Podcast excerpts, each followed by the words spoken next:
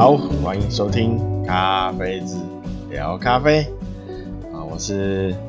那个台湾咖啡小农阿峰。好，今天啊好热，这几天啊啊，那你们看一样，工伤工伤自己啊，现目前没有业配啊。好，那请大家支持那个台湾咖啡啊。要干嘛？哦，那个那个脸书，喝酒喝太多，现在脑筋脑筋混混混那个混成一团啊，没关系。脸书就是还有 IG 哦，搜寻咖啡志，那有最新的优惠或消息哈，或任何活动都会在这两个地方会优先推出。啊，而最新的豆单也会在这两个地方哦，都都会放上去啊。那那大家如果有兴趣的话，可以看一下啊，找一下，应该有菜单哦，或是看相片里面都有。然后 YouTube 哈有几支比较基础介绍、介咖啡基础介绍的影片啊，那可以去看一下啊。那会慢慢。慢慢增加，哦，啊，那可以的话就点个订阅，哦，对，刚刚脸书、IG 什么按赞，跟追踪，哦，然后就是 Podcast，哦，Podcast 在各大平台都有推出，呃，好，那呃。就把呃能按什么就按什么，赞啊，追踪订阅，然后有给星星，那请大家多多分享，多多介绍，然后，而且哦又又热又累啊，现在其实现在很想睡觉，哦又刚吃饱啊，然后要干嘛？哦对，今天。呃，上一集啦，上一集有说今天就是介绍啊，所谓的北欧烘焙的方法，北欧烘焙。啊，那呃，介绍北欧烘焙之前呢，我就是先分享一下，就是上一集嗯有点略过的哈，就是豆子，咖啡豆。它在烘焙烘焙的时候的颜色、颜色的变化，以及它大概的意义啊哈，因为我们在烘豆子的时候，有就是眼睛会一直在观察哈，豆子在锅子里面翻滚，啊，那它因为受热嘛，哦，所以它会颜色会一直做改变。因为温度、时间的不同，一直在做改变啊。然后，如果大家如果如果有去看烘，就是有人烘豆的话，啊，你有看刚好看到，你会看它，如果机器比较大台一点，哦商就是然后呃商业用的，哦那它可能都会你会看它拿一根在烘豆机旁啊。然后拿很忙的样子，然后拿一根那个木木，就是木，可能应该木柄的，啊，然后再往上在挖烘豆机里的豆子出来看，啊，然后呵呵感觉好像很厉害，啊，那他到底在看什么？哦，那他可能啊，有一部分呐，哈，有绝大部分都在观察它的颜色。颜色，颜色，因为颜色还对烘豆来说是一个判断，呃，它在哪一个时期的方法。好，那我们生豆呢？之前也应该也有提过，哦，生豆呢，它就是晒干之后的豆子，咖啡豆，那它会有很多不同的颜色，哦，不过都是属于绿色，呃。火黄色、蓝色，好、那应该都是应该就会这三种啊，只是颜色的深浅，好，那颜色深浅有时候会跟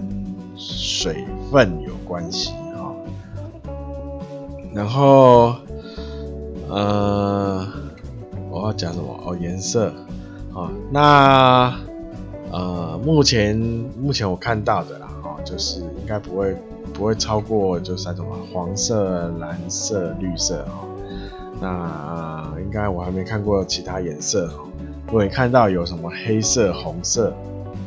好，那可能那个豆子就可能有点问题啊。哦，好，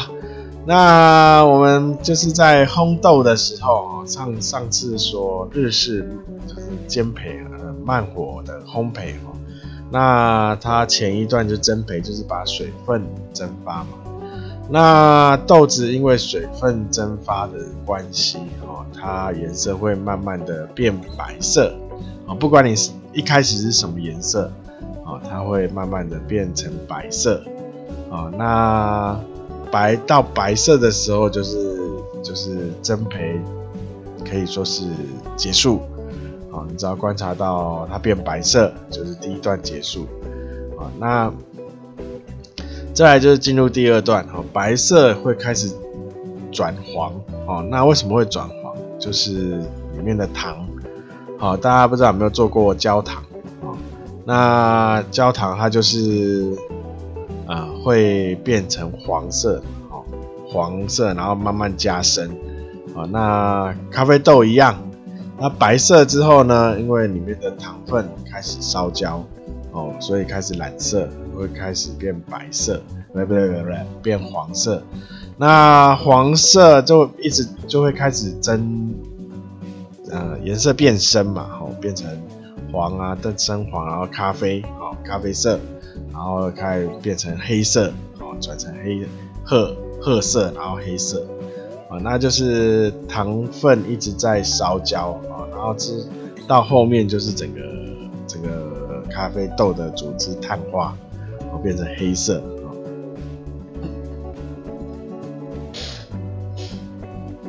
所以这就是咖啡哈，咖啡豆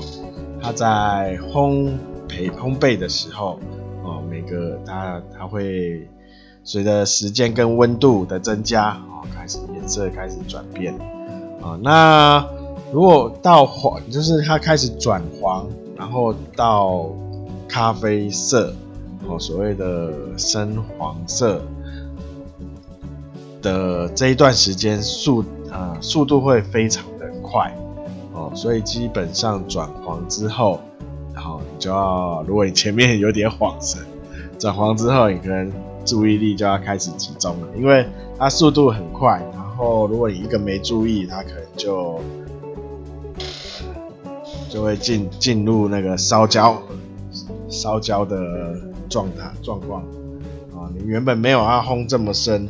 啊，那它可能一下子就会一下子措手不及啊。好，那就是先提一下它颜色的变化。那第二个呢？不是不是第二个，再来呢就是进入今天的主题，所谓的北欧烘烘焙。哦，那北欧烘焙呢，其实比日式这种慢慢焙的操作啊、比较简易一点，好、比较稍微简单一点，啊、哦，好、那呃有点呃第一个，哈、哦，它的风它的风门，哦，不用去调整，哦，永远都是中或是最大，好、哦。就不用调整，从一开始一开始，呃，什么是一开始呢？就是你豆子倒下去之后开始，你的风门就是在中，哦，可能可能到你要结要下豆，就是一爆的时候转成大这样子，哦，或是你一开始就转到最大，哦，都可以，哦，那就是到最后都是最大，好，所以风的控制就。减少很多了哈，那第二个就是它下豆，它你入豆的豆温可以再提高，哦，可以再提高，就是它，然后火力，火力的话就是，呃，用一开始就是中，呃，像我们日式慢培的时候，它一开始是小火，因为我们要做水分的蒸发，就是所谓的蒸培。但北欧式的呢，哦，它哈有点想要，就是保留一些水分在豆子里，哦，它不要让水分，呃，完全的蒸掉，呃，蒸发掉，哦，所以它就是一开始就是让火力，呃，比较加强，哦，那它的它如果你看它的曲线也会比较陡，哦，那时间也比较短。哦，那一般北欧烘焙大概都是在八分钟，哦，八到九分钟以内。哦，那再来，呃，刚刚有讲嘛，你就是入豆，就是把豆子倒到机器的温度可以提高，哦，然后再来就是风风门就不用管了嘛。啊，火力的话就是，呃。基本上都是中中火开始啊，或是你可以一开始就大火啊，看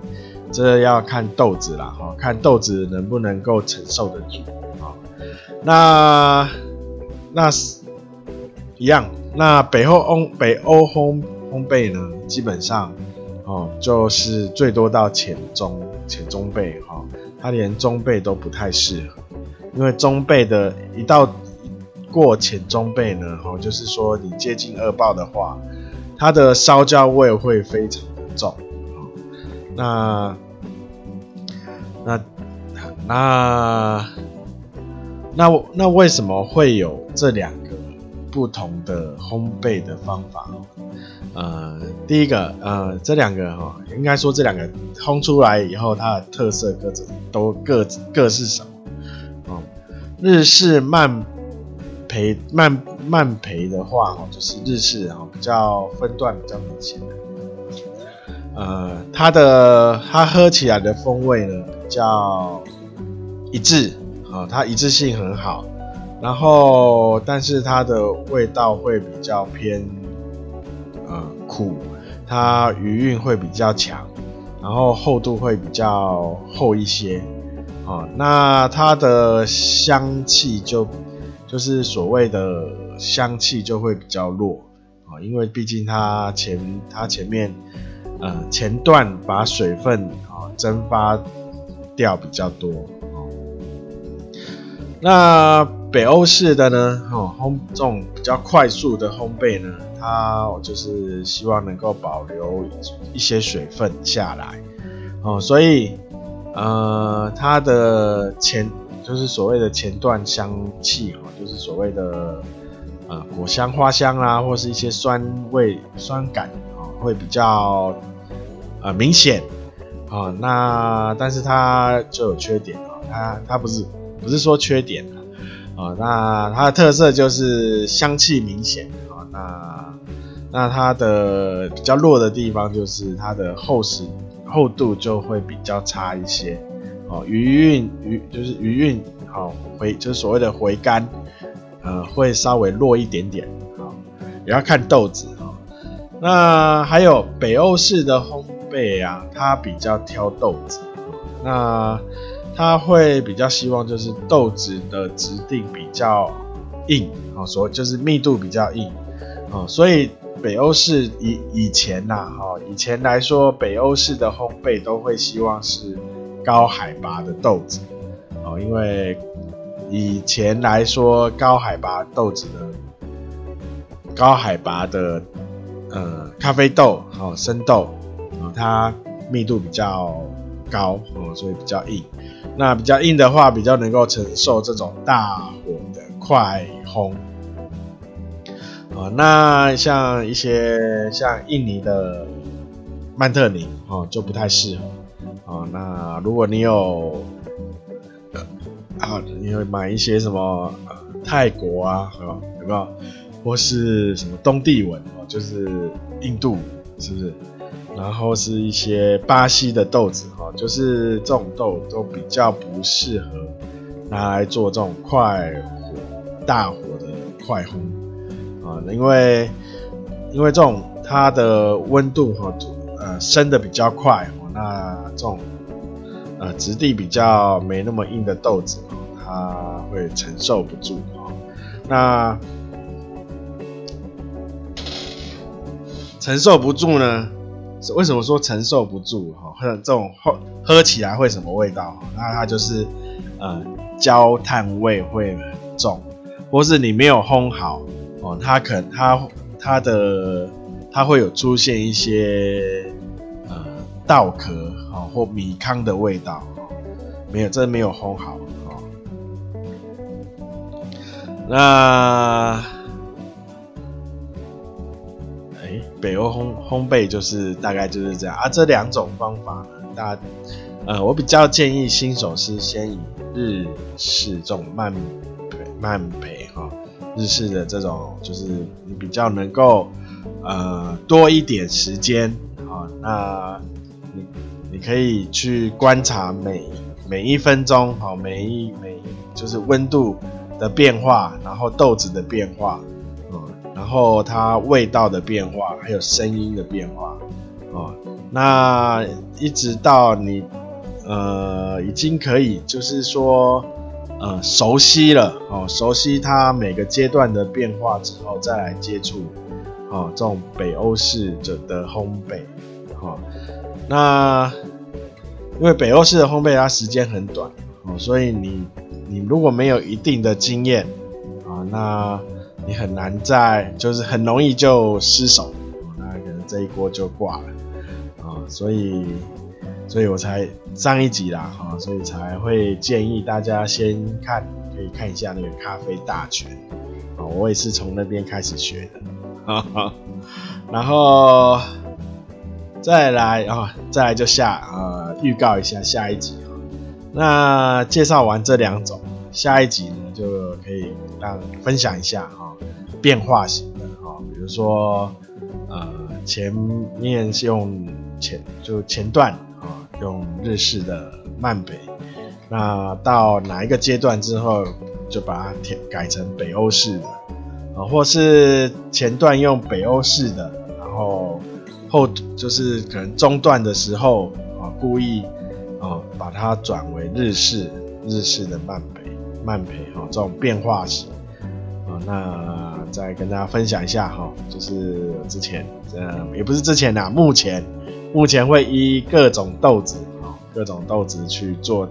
这样的变化，或是会依客人的要求，因为有些客人哈比较，呃，比较想就是会多一些要求啦哈，比如说他今天买了伊索比亚的。耶加雪夫，哈，那一般来说，耶加雪夫，哈，就是会喜欢它的香水水果香嘛，或花香，啊，那应该比较呃，可能会就是可以接受它的酸度，但是有些客人说我要花香水果香，但是我不要那么酸，哈哈，啊，那那呃，不，那如果你是新手的话，哦，好，那我就烘到中焙了，啊。那但是有个问题就是中焙的话，它就会开始带果，那花香果香就不见了，啊啊哦，所以这个时候就要用到变这种比较变化型的烘焙法去做这种啊、比较不好做的处理啊。那下一集就是这样的跟大家分享一下啊。那今天比较短，哈哈哈哦。觉得真好啊，比较短，不是啊啊，对，上次有说要跟，就是如果有农友或是有听众有认识农友，就是在那个那个国小度，就是咖啡国甲虫啊的一一个做那个方法哈，与这个就是我们现在大呃农友应该。应该摘豆子摘差不多快结束了，除非你你目前，除非你有种一些比较晚晚熟的，好像呃 Village 好 Village 现在好像才正在正在熟，然后就是花期比较晚的，或是艺伎，艺伎好像目前也正在摘，哦，呃，我这这次去也摘了大概两两三诶四颗艺伎了，摘了十颗一级，啊，那啊摘摘下来的豆子啊，哈，那个我一般来说都会做一次浮水，所谓的浮水就是让它让豆子去做，呃。就是好的跟不好的分开哦，因为不好的豆子或是一些未熟豆啊，哦，呃，或是一些虫蛀啊，哦，它都重量会比较轻，它会浮在水上，就是会浮起来啦，哈，哦，那这种浮的豆子啊，哦，呃，如果有农友啊，哦，那我建，呃，就是可以建议一下，就是记记得不要直接拿去什么。呃，做肥料哈，或是拿去直接拿去用就是了，啊，或是直接或者拿去埋起来就弃置哈，因为里面可能有那个咖啡果甲虫在里面的卵啊，所以呢，我就是说要去，嗯，把它丢到就是煮沸哈，丢到水里煮沸。啊然后煮沸，然后盖子盖起来，大概焖个三分钟，哦，三到五分钟，哦，让它完全焖，就是热，就是用高温，高温把那些里面的卵或是一些虫，哦，杀死，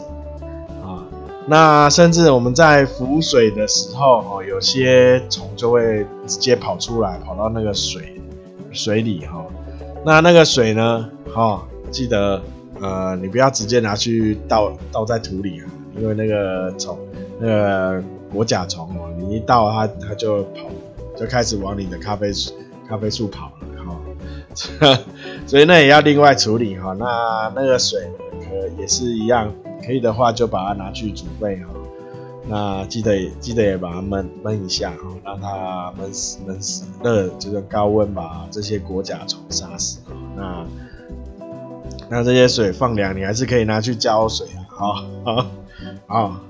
好，那今天就到这里。好，那请大家多多帮忙，啊，分享一下，介绍一下。那好，那感谢大家今天的收听，大家拜拜。